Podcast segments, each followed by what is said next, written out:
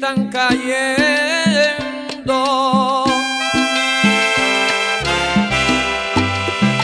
Hojas blancas en mi cabellera por los años que han ido pasando. La experiencia sigue madurando. Están cayendo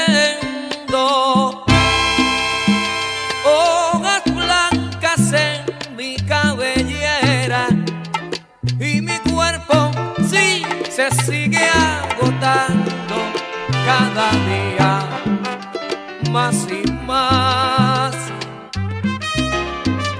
Ha llegado el momento. Ok, saludo mi gente. Gracias por sintonizar el programa Me Importa un Carajo. Hoy estaré hablando del grupo de salsa El Gran Combo. Y es un placer para mí. Tengo como artista invitado a Ralph Cortés. ¿Qué es la que hay, Ralph? Saludos, Julio, y saludo a todos los escuchas del tu podcast. Es un placer de verdad para mí estar en su compañía y nada, este, dispuesto a pasar un ratito chévere aquí con ustedes. Gracias por la aceptación, Ralph. Muchas gracias. Claro que sí. Este, vamos a hablar un poquito de la biografía de Gran Combo. ¿Qué te parece? A ver si nos enteramos de algo nuevo. Vamos allá, edúcanos. Ok, mira, el grupo nació como resultado de la ruptura de Rafael Cortijo y su combo en el 1962. Mm. La agrupación de la que formaba parte de Rafael Etier, algunos miembros del ya desintegrado grupo se reunieron para la grabación de una placa discográfica junto con el cantante dominicano Joseito Mateo. En uno de los álbumes de, compañía de la compañía disquera Gema Records. Ok, Como resultado, el lanzamiento de, de Maneame, Los Mangos, el grupo fue llamado El Gran Combo por el empresario Guillermo Álvarez Guedes. Los miembros iniciales eran Joseito Mateo, Rafael Etier, Edith Pérez, Héctor Santos, Rogelio Quito Vélez, Víctor Pérez, Martín Quiñones, Miguel Cruz, Milton Correa y el gran Roberto Roena. La orquesta abrió en los años 1980 con una larga duración en Unity, saliendo de la agrupación de Mike Ramos. En, un sustitu- en una- sustitución del mismo entra Pablo Rosario como cantante, corista y encargado de la coreografía del combo, con- vi- con- cambiando también la puesta en escena. Continuó recibiendo numerosos premios en toda América Latina. En el 1982 celebraron su aniversario número 20 en el Madison Square Garden. También alcanzaron a Europa ese año tocando en París y en Francia. En la década, en la década de 1980 también se destacaron por ganar el Congo de Oro en el Carnaval de Barranquilla. En el 1984 viajaron a Alaska donde recibieron una gran bienvenida. Luego lanzaron el álbum titulado In Alaska Breaking the Ice, en Alaska rompiendo el hielo, que les mereció su primera nominación en el Grammy. A principios de los, de, los, de los 90 fueron homenajeados en Madrid, España, abriendo de- eh, décadas con el pie derecho. El 29 de marzo de 1992 celebraron un concierto masivo en el estadio Irán Bithorn ante 30 mil personas y llevan 59 años de carrera. No voy a decir cuántos álbumes han sacado porque desde 1962 hasta hoy día sigue sacando álbumes, así que Son la muchos. cuenta es bien larga. Sí, Así, Ralph, este, ¿tienes alguna de estos, algunos recuerdos que te acuerdes de, de ese, de esos tiempos? Pues fíjate, sí, figúrate que yo tengo unas memorias especiales con el Gran Combo, este, particularmente porque cuando yo me criaba eh, allí en los barrios, en el barrio Punta Santiago de Humacao, eh, irónicamente yo pertenecía al grupito de los rockeros, país. Yo no era cocolo. Tú sabes que antes nos dividíamos. antes, había, antes había el corillito en la high debajo del palito de mango. Estos son los cocolos, estos son los rockeros. Entonces, pues yo estaba catalogado en el grupo rockero porque siempre hablé inglés, tú sabes. Entonces, pues me pusieron automáticamente ahí que no tengo ningún problema porque me encantan ambos géneros. Yo le mismo le someto a, las- a la música tropical que a la música americana y al rock, eso no importa. Pero del Gran Combo tengo una memoria especial, particularmente con el número que sacaron en el 1979. Yo tenía escasamente nueve añitos, ¿viste? No quiero divulgar mucho mi edad, pero ya ahí como que me tiré el medio. este, Pero tiene un significado especial conmigo porque yo antes estaba enamorado de una chica eh, en, en, la escuela y me acuerdo que yo recordaba la imagen de esa muchacha con esta canción y te hablo de Nido de Amor. ¿Tú te acuerdas de esa canción? Claro, claro, claro que sí. Sí, muchachos, cuando empezaban esos trombones, esa trompetita y amor mío, no te vayas para el colegio y qué sé yo, me trae muchas memorias bien chéveres esa canción, es bien buena. Pues mira, mano, este Ralph, este a mí me trae, a mí no me trae, a mí me trae recuerdo porque pues yo tampoco para ese tiempo era este cocolo ni salsero para los que no entienden la palabra sí, cocolo. Sí, yo oía mucho rock, pero también oía muchas pop baladas, este, este soft rock y cosas así. Yeah. Pero me acuerdo que los fines de semana los vecinos era con la música del Gran Combo, uh -huh. encendido, Entonces, brillando el carro le ponían ese amorón a las gomas que podías verlo a 20 millas la orilla que estaba. Sí, sí. sí que dejaban las gomas mojadas para que el brillo cogiera sí, más.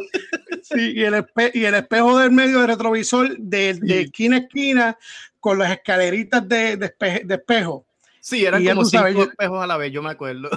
No, mano, eran como 10 locos de una esquina a otra. Yo no sé cómo esa gente podía mirar para atrás. Yo no sé cómo podían guiar. Yo me acuerdo de eso. Mira, yo me acuerdo del vecino mío que tenía un punto 8, pero bien pimpeado. Y, y, me acuerdo que él fue el que me introdujo a la cuestión esta de, de, de, la ecualización del sonido, las bocinas y el bajo y bla, bla, bla, porque él tenía eh, ese punto 8 bien, bien equipadito, tú sabes, en términos de audio. Y él, y él llegaba con salsa para ahí, pero colo, pero sólido. Te estoy hablando de Santiago y particularmente el Gran Combo, porque ellos siempre estuvieron pegados. Eso es así, este, eh, aparte, aparte, ¿verdad? Este, no se puede olvidar tampoco los, los paris de marquesinas también, que, que, Bien duro. que esa, sí. eso era también parte de. Yes, sir. Este, pero ha sido una larga trayectoria del Gran Combo y la mayoría, el 90%, me atrevería a decirle sus canciones, las han pegado. Sí, señor. Eh, es conocido en toda Latinoamérica, me, yes. me puedo apostar en Estados Unidos también. Este, y ya casi como dije son 59 años de carrera. Eso es algo yes. este, extremadamente eh, pues este, difícil porque ahora sí. pues es otro tipo de música, tú sabes, lo que está yes. en esto. Pero pues Jules, aquí está Jules, ¿verdad? Con Ralph, este, quiero aprovechar también, Ralph, si me lo permite, para enviarle claro. unos saluditos a, a, a Giovanni, que siempre ha estado con nosotros escuchándonos, este, Abimael, que desde el principio también me apoya, nos ha apoyado, Cindy, Luli, Laura, Lilian Díaz, Rafael, Juni, Itzia, Carlos, Ellery, Tomás. Entonces, pues para que sepan, pues también nos están escuchando de Puerto Rico en diferentes sitios de Puerto Rico, en Estados Unidos también en diferentes sitios, nos están escuchando en México, Argentina, España, Chile, Guatemala, Uruguay, Paraguay y Brasil. Este. Tremenda audiencia. Eh, Ralph, creo que también tienes un podcast. Este, si quieres eh, dar un poquito y dar, hablarme un poquito de qué se trata del podcast y cuándo lo sacas. Pues mira, eso, el, el podcast que yo tengo es el producto de un experimento que básicamente yo hice. Eh, para hacerte la historia larga, corta, eh, yo siempre fui aficionado a la escritura. A mí siempre me ha gustado escri escribir. Eh, eso fue algo que yo desarrollé desde la escuela intermedia, me lo llevé en la high y en colegio pues se identificó aún más. Eh, y siempre me he identificado y me he expresado más por lo que escribo, más con lo que hablo, ¿entiendes? Y eso llevó a, a a que yo desarrollara un interés especialmente en una página de blog. Yo me convertí en un bloguero, pero no me convertí en un bloguero así como, como de reportero, de entrevista, o que tenga que ver con, con, con lo que es eh, el reportero como tal, o sea, de noticias, sino más bien un, un blog que tiene que ver con un sentido más de un journal, de un personal journal. Es como si fuera un diario eh, electrónico.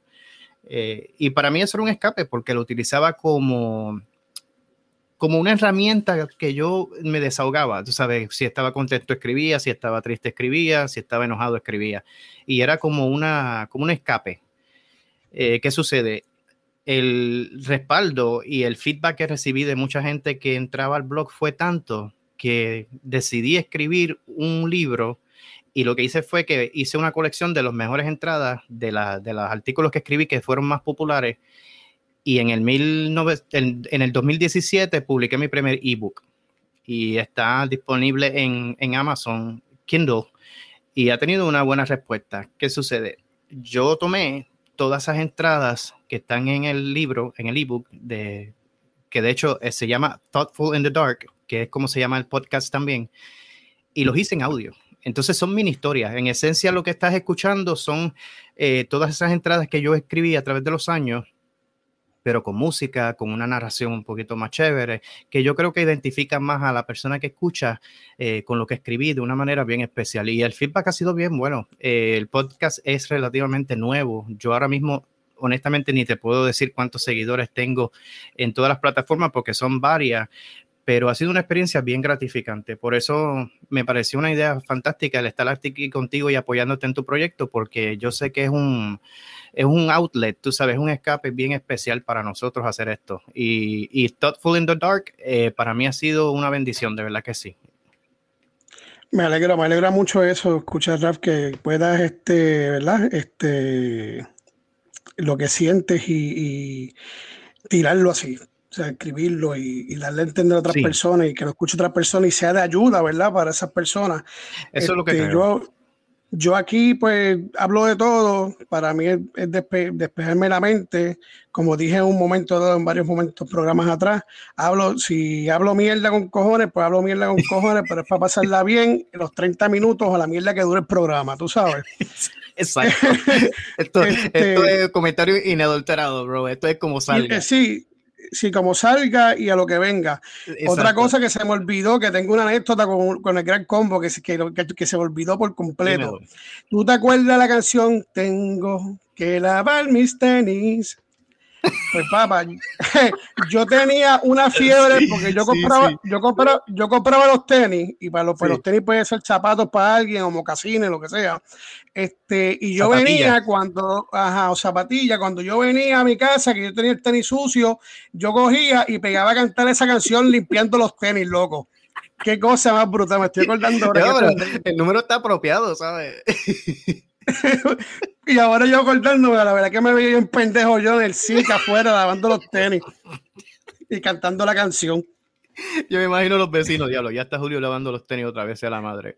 este este mi mamá decía, mira, te puedes callar un momentito, muchachito. Pero tranquila, que es que estoy lavando los tenis. No, me imagino. No me lo tienes que decir. Exacto, sí. Eso está buena. Y entre ese tiempo yo no escuchaba esa canción, es verdad, mano. Esa es viejita, ¿sabes? Sí, un montón que le pongan salsa. Olvídate, eso es que es un Eso está bien bueno. Eso es uno de los clásicos. Tú sabes que tú estabas comentando casualmente acerca de la, de la popularidad que ha tenido la banda, porque honestamente el Gran Combo ha puesto el nombre de Puerto Rico en alto en muchos, muchos países. Y no hace mucho eh, yo vi un reportaje en donde se ven y videos, tú sabes, imágenes de unas presentaciones que ellos hicieron en Japón, papá. Ellos estaban bien pegados en Japón también, ¿sabes? Sí, sí, me imagino, sí, es que esos japoneses y esos chinos se, enamoran. ¿No te, acuerdas que había una, una, una orquesta de salsa que era de allá, de, yo no sé si era de China? Sí, son chinos, sí, sí. Este, se me olvidó cómo se llama la orquesta esa, pero bueno, pero este, era para ese tiempo también, para los 90 creo que era, si no me equivoco. Y tremendos soneros que son, ¿sabes? Es muy buena, muy buena la banda. Sí, sí, sí. A mí se me olvidó el nombre también, mano, pero sé de quién estás hablando. Sí, eh, que te iba a decir algo, mano, y se me, se me fue de la, de la mente, mano. Te iba a hacer una, ah, una preguntita que yo siempre he estado para hacer esta preguntita al compañero que hace conmigo el, el programa y no le he tocado. No le he tocado porque realmente lo más seguro no es el momento apropiado, pero ya que estoy con, con, el, con, con el gran Ralph, que para mí es un honor tenerte en mi programa. mano, gracias, de verdad. Este, lo, lo, voy a discutir, no discutirlo, pasarlo por encimita para, para ver qué tú opinas de esto. Digo, no va a haber opinión, creo, porque yo no, tengo, no, no, no sé, yo no llego a ninguna conclusión. Tú sabes que para el tiempo de nosotros, para el tiempo de los 80, 90, yo te podría decir, yo creo que hasta el 2000, yo creo que antes de llegar al 2000, había muchas canciones, tanto como baladas, este, románticas, de rock, de lo que fuese. tenías para escoger y tú podías dedicarle una canción a una noviecita o a alguien que te gustara, ¿verdad? De recuerdo. Y pues tú dedicabas una canción chévere, de, sea de merengue, sea de salsa, sea lo que sea, había para escoger. Ahora una pregunta que te voy a hacer. Si yo tengo una novia ahora mismo, si yo estuviese viendo ese día, ¿qué canción yo le dedicaría?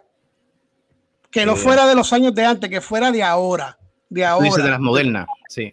Ajá, lo que está pegado ahora.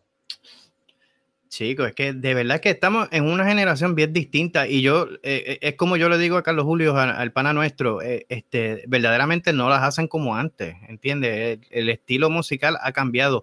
No le quito a que hay muchos artistas súper talentosos que son de música corriente, que son talentosos ah, y a mí me fascina, pero la realidad es que la simplicidad y, el sentido, este, qué sé yo, de mensaje que tenían estas canciones antes, era más fácil de, hacer como dedicatorias. Ahora mismo, yo te voy a ser bien honesto, muchos, muchos de los artistas nuevos que yo sigo eh, son muy pocos y, desconozco de la música que, tenga algún nivel eh, de, similitud, o sea, de parecido a lo que nosotros escuchábamos antes. Pero tu pregunta es bien válida, es bien buena, porque de verdad yo pienso, en mi opinión, no sé tú, que ha cambiado, el estilo ha cambiado mucho. Ralph, perdona que te interrumpa, mira, lo que pasa es que vamos a hablar, sí debe haber, que yo he pensado, sí debe haber canciones todavía, porque lo que pasa es que acuérdate que nosotros estamos en un sitio que hay muchas canciones que no llegan y muchas, muchas que no, que, que, los, porque no están pegados, no es, no es, comercial como ahora el reggaetón, que el reggaetón se ha quedado con todo. Yo te voy a decir, en mi caso, que yo le dedicaría a una mujer o a una noviecita o a alguien que me gustara de, de canción de ahora, de reggaetón. Que te voy a coger, te voy a virar, te voy a pegar contra la pared, te voy a meter tres nalgas y después te voy a coger por el frente y te voy a dar toda la noche y hasta la noche entera hasta que, hasta que me canse. Sí, mano. Y ella me va a decir, sí, dale papi. Estoy ready. Estoy ready, dale papi, dale. Dame más duro, dale. pues eso, es, precisamente a lo que yo me refiero, mano, que es bien, bien distinto ahora. Mira, Raf, lo vamos a ir a comercial porque esta producción me está robando. Vamos a comercial y regresamos en breve. Claro que sí. Este, y ya estamos de regreso en el programa Me Importa un Carajo con el invitado especial Ralph Cortés. Ralph, dímelo. Saludos, saludos. Y gracias una vez más, Julio, por la invitación y a todos los que escuchan tu podcast, a todos tus seguidores. De verdad que es un placer eh, poder interaccionar con cada uno de ustedes en esta tarde, en esta noche o en esta mañana, donde quiera que sea la hora que ustedes tengan. Ralph, ¿tienes algo por ahí que quieras compartir con, con es que mira, tú, tú, hiciste el comentario ese de las dedicatorias y de las canciones que nosotros escuchábamos antes versus a las que están ahora. Y no pude dejar de pensar de un artista que casualmente tú me habías comentado que este, tus seguidores han mencionado. Y me refiero a Álvaro Torres. ¿Tú te acuerdas de él? Álvaro Torres, pues claro que sí, de Guatemala. Ahí está para la gente de Guatemala. Exacto. de Guatemala que, Figúrate que él nació en El Salvador, ¿sabes? Él, él, es verdaderamente salvadoreño. Lo que pasa es que su carrera musical la lanzó en Guatemala. Eso fue en el 76. Ah, pues Rafa, estoy bien, estaba bien jodido, bien equivocado. para, que tú veas. No, de verdad. Y él lanza, él lanza su carrera con el álbum que se llama ah, Algo Especial. Lo lanzó en el 1976 y eso fue desde Guatemala. Por eso es que muchas personas lo asocian con Guatemala porque su carrera artística empezó allí. Pero en realidad él es salvadoreño. Este, y mientras hablabas de eso, de la música del pasado, me acordaba de los éxitos musicales de, ese hombre porque, y tú me perdonas la expresión, pero era un caballote, ¿sabes? Este, tiraba unos números este, súper buenos, súper románticos. Ralph, este, discúlpame. Dímelo. Dijiste, perdóname qué. La impresión que vas a decir de caballote, yo pensaba que ibas a tirar algo más hot the ground. yo me quedé como que. y yo sé, y si yo sé que el programa es propio para lo mismo, pero es que yo pues yo me quedo así como que un poquito más, más PG-13. prosigue, caballero, perdona por interrumpir. no, no hay ningún problema. Pero esas canciones son las que yo te digo que, que, que, me traen recuerdos porque yo llegué a dedicar una de él y yo, yo no sé si tú te acuerdas de esta canción que se llamaba Nada se compara contigo. Pues Eso fue un éxito que él tiró en el 1992. Llegó número uno en todas las encuestas este, musicales, en todas las estaciones radiales.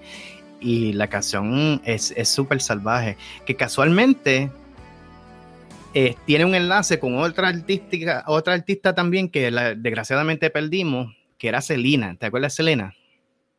Claro, Biri Biri Bam Bam. Claro, por la Biri Biri Bam Bam. Ella hizo un dueto con él que, en la canción que se llamaba Buenos Amigos, que fue en el mismo año también, en el 1992. Pero figúrate que mucha gente piensa que la canción es de él, pero en realidad fue él quien colaboró con Selena. La canción está en el CD de Selena. Lo que muy interesante, no lo sabía. Sí, la canción está en el CD que se llama este Entra a mi mundo o Entre a mi mundo de Selena.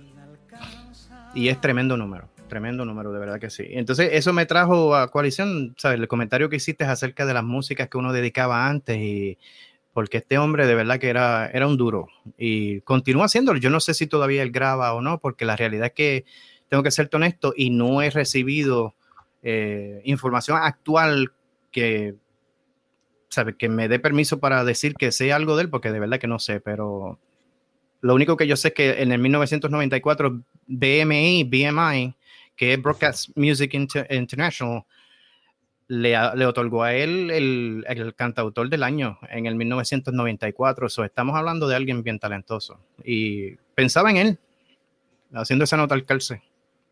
Coño, gracias por esa información. Este, de verdad que me, me, sorprendiste porque yo todo este tiempo de mi vida yo pensaba que era guatemalteco. Este, Aparte, aparte también, si no me equivoco, este, también grabó una canción con los Varios Boys, que también pega muchísimo.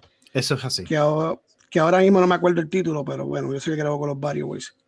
Yes, sir. sí. Este, mira, este, otra cosa por aquí que voy a decir para la gente que nos escucha por primera vez este, nos pueden escuchar por Anchor, Spotify, Pocket Cat, Radio Public, Breaker Audio, Amazon Music, Google Podcast, Castbox, iBox, o pueden entrar a la página Facebook, me importa un carajo, y pongan podcast para que salga rapidito, o la página web, me importa un carajo.net, me importa un carajo.net. tú, tú, dices el nombre del podcast y me tengo que reír, de verdad, porque... tú sabes qué es lo que pasa. Es fantástico. Es que realmente, es que esa es una de las palabras mías preferidas, que me importa un carajo lo que la gente piense y que breguen con eso. Mira, Ralph, tengo, un chiste, tengo dos chistecitos aquí que me mandó un individuo. Tíralo. Este, voy a tirarlo aquí. Yo no sé hacer chiste, así que lo, pues, lo más seguro, pues como quede. Dice, están violando un payaso. En medio del proceso, el payaso grita, pero ya, párenle, hijuelas, que la sonrisa en mi boca es pintada. Qué pendejo. Pobre hombre. Qué pendejo, qué pendejo. Eso es el chiste. Yo me acuerdo de la película It. Tú te imaginas Pennywise. Mira, estate quieto. Déjame. Sí, ya, ya, que esto es de embuste. Ay, dice este, esto es un chiste, dice. Fuera de liga, bro. ¿Por qué el mejor lugar para besar siempre son los labios? Hacho, yo ni me atrevo. ¿Por qué? Este, si es mujer, hay, hay dos labios que besan. Ok. Este, los dos labios de arriba y los otros te lo dejo a tu imaginación.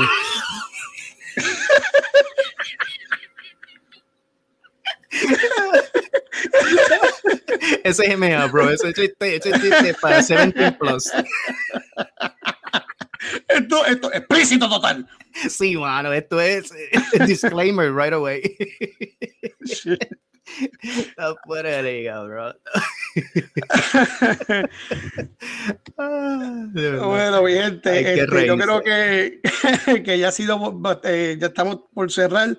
Este, como siempre digo, muchas gracias a las personas que nos sintonizan y nos apoyan y está junto conmigo en esta caminata, este, que es difícil y gracias por su apoyo, se les quiere un mundo y se les quiere mucho.